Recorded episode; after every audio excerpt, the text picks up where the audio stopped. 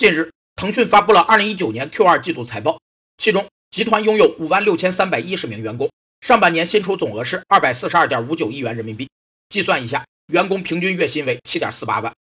薪酬总额是指企业在一定时期内直接支付给员工的劳动报酬总额，包括企业所有员工的工资、奖金、加班费、职务补贴、退休金、福利安全费、劳动保险费、培训经费等各种费用开支。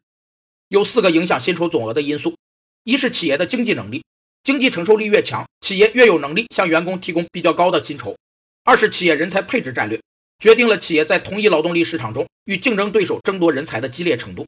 三是外部同行业其他企业的薪酬水平。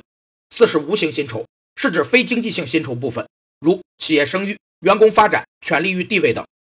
面对这一平均月薪，网友们调侃被贫穷限制了想象，而很多腾讯员工则表示自己的工资根本没这么高，并认为这是被高管们平均了的数字。